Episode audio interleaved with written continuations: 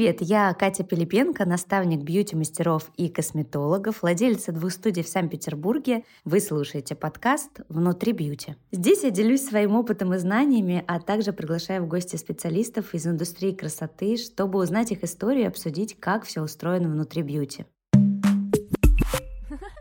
Сегодня я хочу рассказать вам об особенностях работы в сфере бьюти. Поговорим об уникальности, о плюсах, о минусах работы в бьюти в целом и конкретно в косметологии. Я в профессии уже 13 лет, и если мы говорим о том, как это было вот тогда, 13 лет назад, то это было абсолютно по-другому. Во-первых, не было такого количества соцсетей, тебе продвигаться было достаточно тяжело. Инстаграма вообще не было тогда, и было только сеть ВКонтакте. И это единственное место, где ты мог как-то заявить о себе, хотя таких слов даже тогда не было. Что такое заявить о себе вообще? Кому ты должен что-то там заявить? Но это если мы говорим о продвижении, да, о том, как вот мы продвигались, конечно же, это было сложно. Но и в целом сама бьюти-индустрия, она была таким младенцем.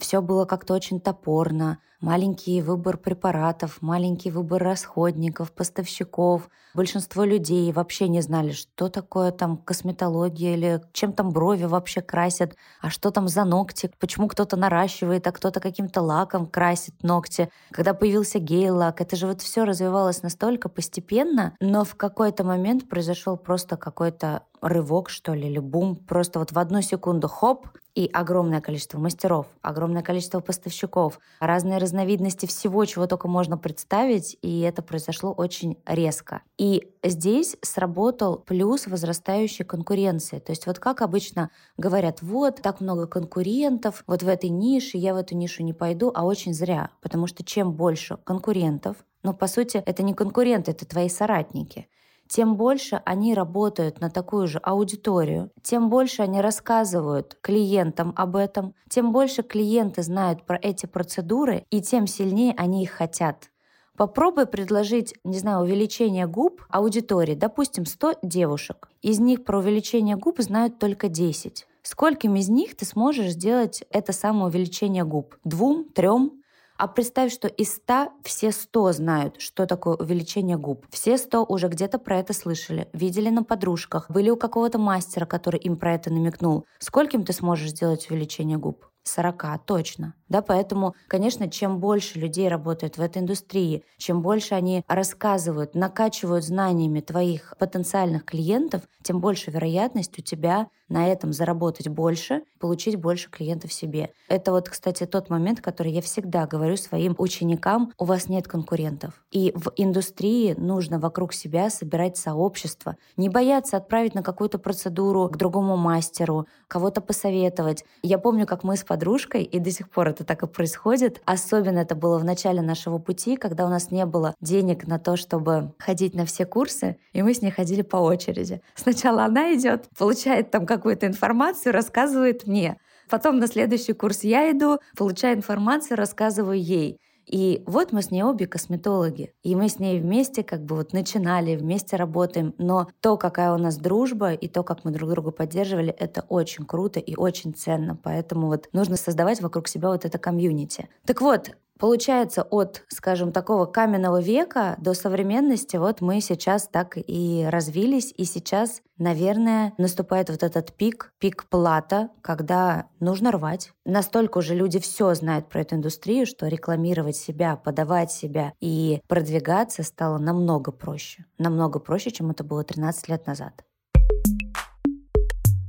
Что для меня, в общем, бьюти-индустрия и как я ее ощущаю, что это вообще такое, что это за организм такой? Но в первую очередь для меня это сообщество людей, которые занимаются общим делом. А общее дело глобальное здесь одно — это сделать женщин более уверенными, более красивыми, чтобы они себе больше нравились, чтобы посредством этого они чувствовали себя более счастливыми. Вот это глобальная миссия вообще всей индустрии. И, конечно же, есть обратная сторона, это то, что мы все здесь зарабатываем деньги. Но одно дело, когда ты зарабатываешь, не имея какой-то глобальной цели, и совсем другое, когда ты зарабатываешь, имея эту цель. Это разные ощущения. Что мне хотелось бы глобально поменять в индустрии, это, наверное, отношения между мастерами, во-первых, потому что все равно много каких-то склок, кто-то кого-то там подставляет, кто-то кому-то там отправляет каких-то клиентов неадекватных, кто-то кому-то создает пустые записи. И мне это, конечно, мне это удивительно. И я надеюсь, что со временем все-таки в индустрии будет все больше людей адекватных и с чувством собственного достоинства. Потому что по мне люди, которые так поступают, они просто не имеют какого-то уважения и к себе, и к остальным. А также хотелось бы, чтобы отношения между клиентами и самими мастерами тоже были более дружественные, более откровенные. Потому что как в одну сторону есть неприятные моменты, так и в другую. Вот хотелось бы, чтобы этого было меньше. Это все равно будет, но чтобы этого было меньше. Какие же плюсы работы в бьюти-сфере? Наверное, самый основной большой плюс — это то, что ты сам себе хозяин. Ты, по сути, настраиваешь свой график самостоятельно. Если ты работаешь как э, частный мастер, ты вообще строишь его так, как тебе удобно, ставишь выходные тогда, когда тебе нужно, ставишь рабочие дни, когда ты видишь, что в эти дни клиентам удобнее всего записаться. И, кстати, здесь тоже такой момент, что летом, допустим, выходные дни, они провальные, потому что все едут на дачу и на шашлыки, а зимой, наоборот, выходные дни, они самые лучшие, потому что ну, погода не очень, девчонкам нечем заниматься, и как раз идеальное время, чтобы уделить его себе.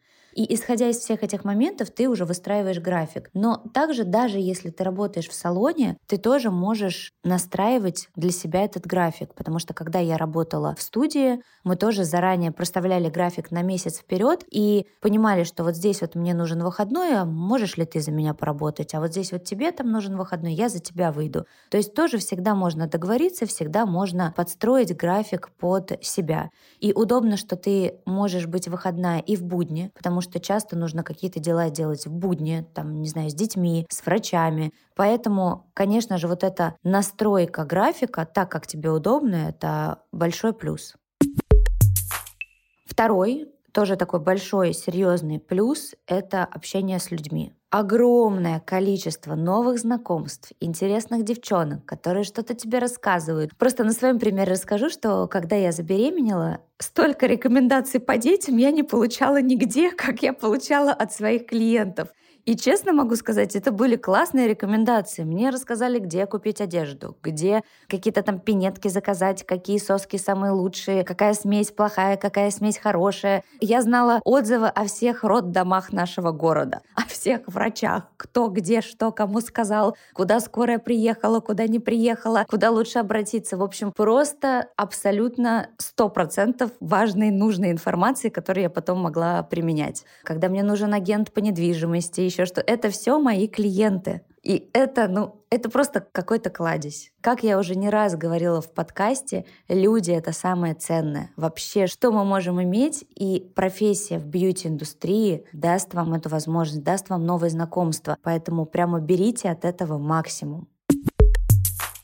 Третий тоже важный момент, и нужно понимать, что об этом пункте не нужно стесняться говорить. Это, конечно же, заработок, который можно получить в бьюти-индустрии. Мы все пришли сюда заниматься не меценатством, мы пришли сюда, чтобы улучшить свою жизнь и жизнь своих близких, и говорить о деньгах — это нормально. Да, в бьюти-индустрии есть возможность заработать хорошие деньги, и заработать их посредством работы, которая приносит тебе удовольствие. И эту работу достаточно просто масштабировать. То есть это не то, что вот я такой мастер, буду сидеть теперь всю жизнь, вот э, либо волосы стричь, либо вот маски накладывать, либо ноготочки пилить или ресницы клеить. Нет. Вот масштабировать этот бизнес — одна из самых лучших идей и то, что принесет в дальнейшем еще больше денег. Это, кстати, тоже отдельный пункт у меня в наставничестве, то, что мы обсуждаем, как масштабироваться. И масштабироваться можно на любом уровне. Даже если ты находишься на самом начальном уровне или ты уже прямо специалист, который там пять лет отпахал и знает все нюансы своей профессии, вот это то, к чему нужно стремиться. Поэтому, да, индустрия, которая дает возможность хорошо заработать.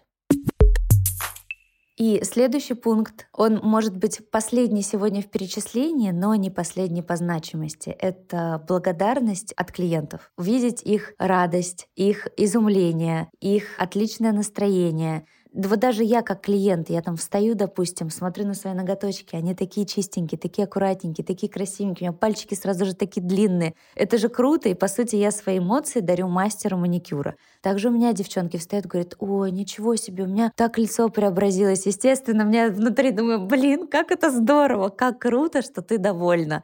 И так у каждого мастера или девочка встает, видит свои роскошные ресницы, говорит, я никогда не думала, что у меня такие глаза большие, что я такая красивая, но это очень круто. И находиться вот в этой благодарности, в этом просто кайфе, подпитываться всем этим, конечно же, это дает тебе больше сил, больше мотивации, больше заряда, чтобы продолжать дальше работать и развиваться. Так как наш подкаст про честность, мы обязательно сейчас обсудим и минусы профессии, потому что всегда кажется, что все так красиво, вот этот такой идеальный гладкий фасад, но на самом деле у каждого гладкого фасада есть обратная сторона. Итак, минусы бьюти-индустрии.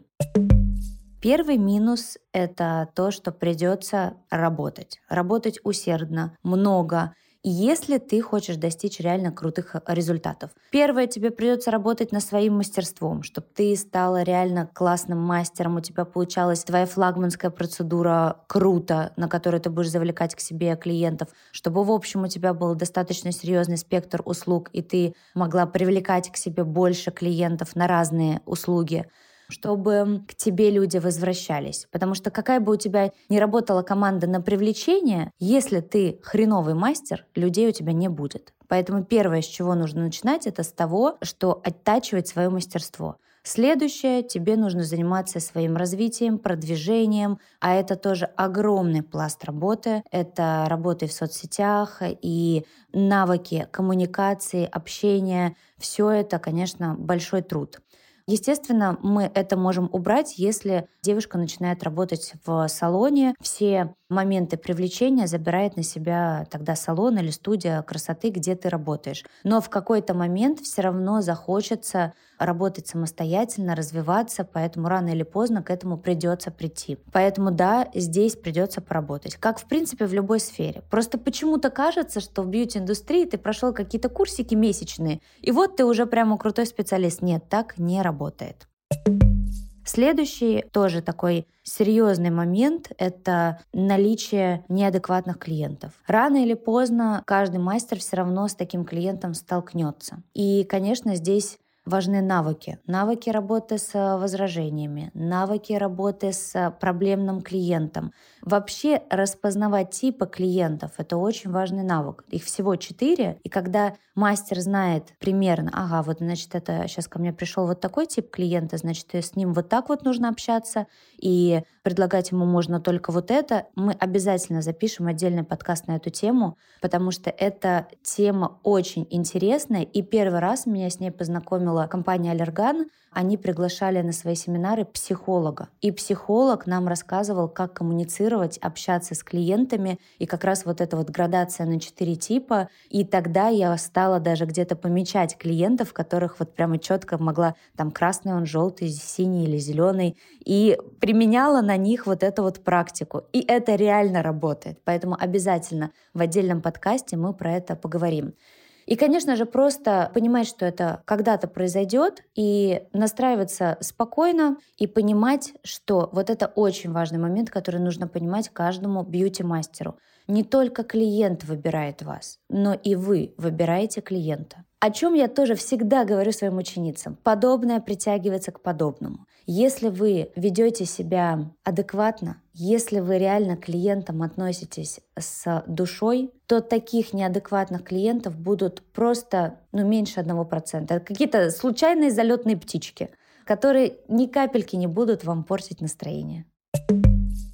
И третий минус работы в бьюти-индустрии — работа с химикатами. Мастера маникюра часто страдают аллергическими реакциями, потому что они работают с ногтем. Ноготь — это белок, он вызывает аллергическую реакцию все равно рано или поздно, поэтому так важно работать в маске. Помимо того, ты работаешь с гель-лаками, все это пахнет, с какими-то там ремуверами, вот этими базами, которые девчонки наносят, все это имеет запах. Мастера по ресничкам работают с клеем. Клей летучий, летит прямо мастеру, по сути, в нос, поэтому тоже важно работать в маске. Это колористы, которые работают тоже там, выпрямляют волосы, работают с красками, тоже все это химия, все это пахнет. Интересную сейчас вам историю расскажу из косметологии про вообще летучесть. У нас есть ряд процедур и ряд пилингов, которые нельзя выполнять мастеру, если мастер беременный. Не то, что если клиент беременный, а если мастер беременный. И вообще, в общем, есть различные пилинги, которые, например, нельзя больше трех делать в день, чтобы не было вот этой вот аллергической реакции. В общем, пилинг э, ТСА настолько летучий, что если ты наносишь, ну, прямо хорошую концентрацию человеку, и у тебя есть в комнате датчик дыма, он начнет срабатывать. Это, ну, это удивительная история. В общем, как-то на обучении мы работали этим пилингом и не могли понять, почему у нас все время сигнализация работает. И к нам охранник прибегает и говорит, что вы тут курите, лежете? Мы такие, да что мы курим и лежем? Мы тут спокойно себе семинар, у нас вообще-то все серьезные люди, врачи. Мы тут ничем таким не занимаемся. И потом только мы поняли, что из-за того, что мы обучались, мы наносили большое количество, у нас было много моделей подряд, и летучесть такая сформировалась, что у нас срабатывал датчик дыма. Поэтому маска — это наше все. И маску надо менять часто, и проветривать помещение. И, конечно, в этом случае все-таки риск возникновения каких-то аллергических реакций, он будет минимален. Но об этом нужно помнить и, конечно же, поддерживать свой организм. Но, как мне кажется, несмотря на все эти минусы, плюсы они перевешивают. И согласитесь, ко всем этим минусам можно найти подход и можно найти решение. Но все-таки приложить какие-то усилия к тому, чтобы в дальнейшем собирать эти плоды, это круто. Поэтому всем девчонкам и мальчишкам, кто хотел бы попасть в бьюти-индустрию, я желаю просто огромного успеха, сил, и никогда не говорите «я попробую». Всегда говорите «я хочу, и у меня получится». Спасибо, что послушали этот выпуск. Я буду очень рада, если вы подпишетесь на наш подкаст и послушаете другие выпуски. А также много полезной информации для специалистов, начинающих и уже действующих есть в моих социальных сетях. Все ссылки в описании. Благодарю вас и до новых встреч внутри бьюти.